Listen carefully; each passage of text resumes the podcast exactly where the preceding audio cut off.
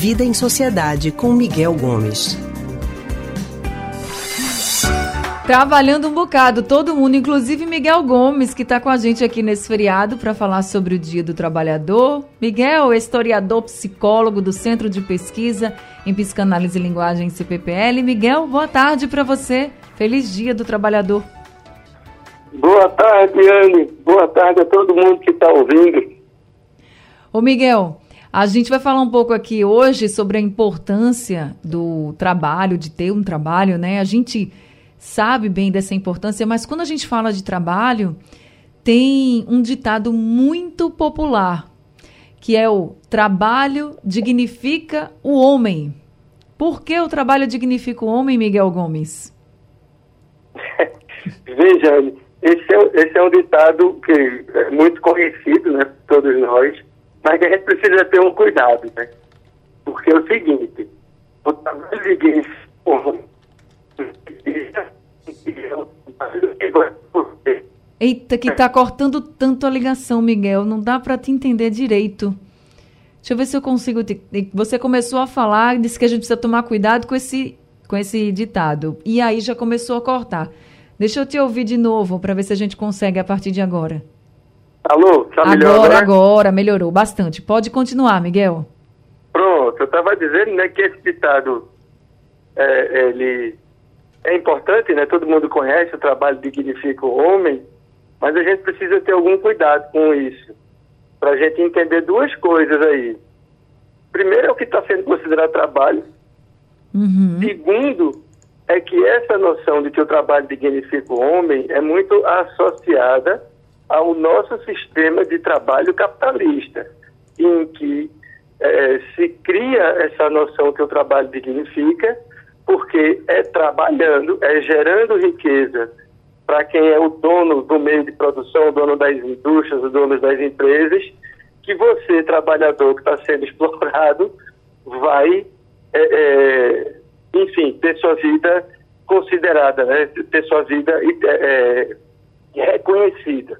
Então, veja, que é um, um ditado criado num, num contexto de transformar o trabalho, e aí é muito especificamente o trabalho fora de casa, né, no trabalho é, de uma empresa, num comércio, na indústria, como sendo essa forma de você dar sentido à sua vida. Né? Então, acho que isso a gente tem que ter cuidado, por, pelos motivos que eu falei no começo. Né? O, o primeiro ponto é que essa é uma noção de trabalho. Né? Essa noção, por exemplo, deixa de fora o trabalho doméstico que é trabalho, uhum. mas que muitas vezes é deixado de fora dessa noção de trabalho. A gente costuma dizer, né, a gente ainda escuta por aí, que uma pessoa que não está empregada num emprego formal, ou mesmo no emprego informal, que ela precisa sair de casa para fazer o seu trabalho ou vender alguma coisa, costuma dizer, ah, não faz nada, é do lar, é doméstica, como se isso não fosse um trabalho. E é. É o que né? mais então, trabalha. Pois é, a gente sabe que é quem mais trabalha, mas nesse ditado fica implícito como se isso não fosse trabalho. Então, assim, o trabalho dignifica na medida em que ele dá algum sentido para a vida da gente e que ele é importante porque ele vai ser um meio para a gente gerar os nossos bens materiais que a gente precisa para sobreviver, né? Mas a gente precisa entender essa noção de trabalho para o trabalho doméstico também e precisa entender que não apenas o trabalho dignifica o homem. O trabalho é uma forma de dignificar, e eu estou dizendo dignificar no sentido de dar sentido à vida. Uhum. O trabalho é a dar sentido à nossa vida. Pensar em Eita, que voltou a cortar de novo. A gente estava entendendo tudo bem direitinho. Vou, vou aqui continuar a conversa com o Miguel para ver se, de novo, a gente consegue resolver esse problema aqui do, do telefone, da ligação, existem muitos ditados, gente, quando você pensa em trabalho, né? Eu trouxe aqui esse trabalho dignifica o homem, porque é um ditado muito popular, mas aí Miguel já, já trouxe a gente um outro olhar, dizendo o seguinte, ó, vamos estender, tá? Essa noção de trabalho que é importante, porque aí é a ocupação de todo mundo, né? Seja a dona de casa, seja a pessoa que sai de casa para trabalhar. Porque dentro de casa a gente trabalha muito, não é brincadeira não. Só quem tem casa, donos e donas de casa sabem do que eu estou dizendo. Agora, tem outros ditados muito conhecidos também, e um é, fala em relação a que o trabalho ele, ele ocupa a mente, né? Para a mente não ficar vazia, Miguel.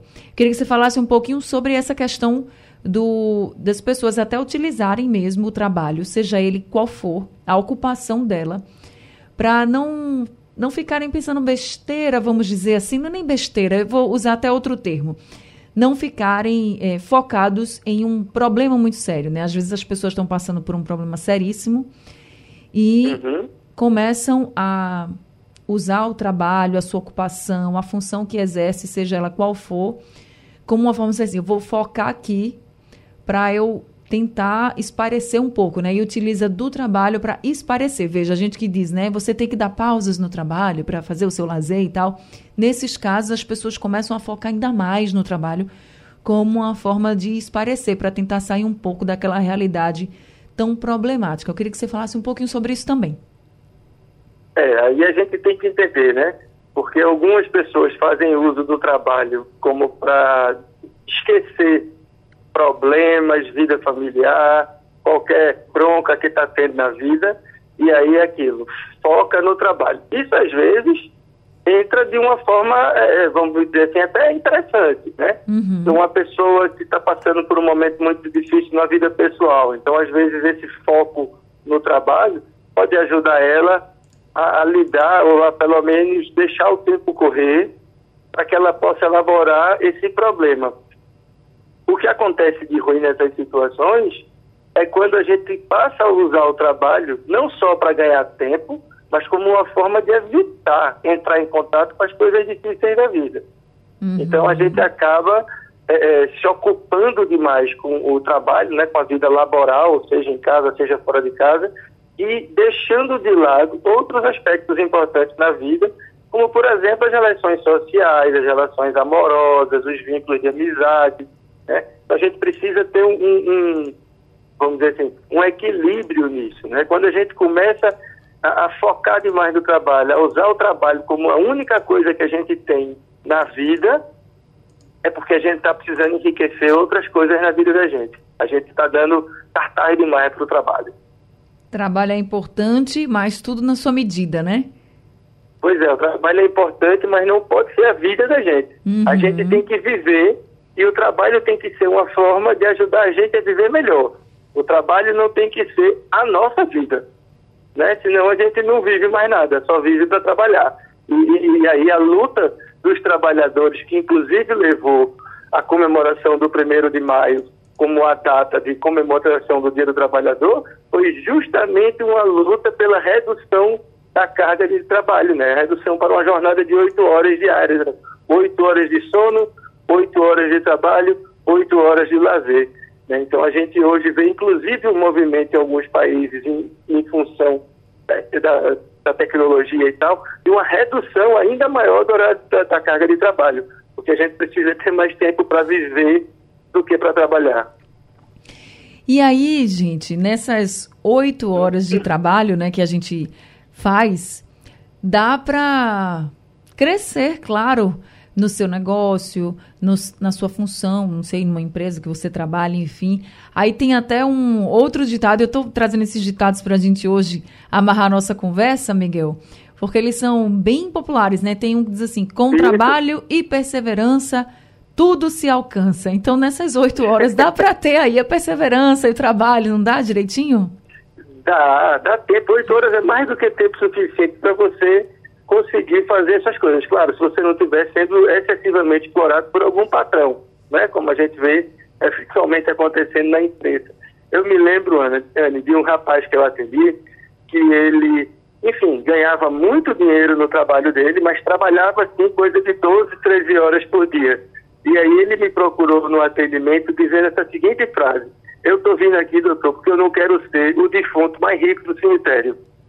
Então a gente precisa ter cuidado, porque não adianta de nada a gente ficar trabalhando eh, horas e horas sem fim e não poder gozar, aproveitar a vida que esse trabalho proporciona que a gente tenha. Então, gente, trabalhem, né? Trabalhe, mas trabalhe na medida certa, também descanse. É, vai ser importante até mesmo para o trabalho. Você não acha, Miguel, que quando é, o trabalhador ele consegue dividir aí direitinho o, todo o seu foco no trabalho, com todo o seu empenho, com também horas muito legais de lazer, de descanso, ele não trabalha melhor? Porque eu acho que muito cansado, sem nenhum lazer, sem nada, a pessoa não consegue trabalhar direito. Chega uma hora que não dá, né? Sem dúvida, sem a menor dúvida. Eu tenho, eu tenho acompanhado algumas empresas, por exemplo, e elas têm reduzido a carga de, de trabalho dos funcionários. Empresas de serviço, que ao invés do trabalhador trabalhar oito horas durante cinco dias na semana, eles tiram um dia para não trabalhar, um dia para fazer suas coisas, ir para o médico, fazer feira, ficar em casa descansando. E o que tem mostrado é que a, a, o trabalho, o foco das pessoas no trabalho, a própria rentabilidade da empresa aumentou, mesmo com um dia menos de trabalho, porque as pessoas estão mais descansadas, estão mais felizes, estão mais é, descontraídas. Então veja que não tem uma relação necessariamente direta entre o número de horas trabalhadas e a rentabilidade da empresa e a sua satisfação. Então, é preciso encontrar um equilíbrio aí que seja saudável para a empresa, mas principalmente para os seus funcionários, trabalhadores e colaboradores. É isso, Miguel Gomes, muito obrigada por conversar com a gente, trazendo essas orientações importantes para os trabalhadores nesse dia de hoje, viu? Uma boa tarde para você e bom feriado.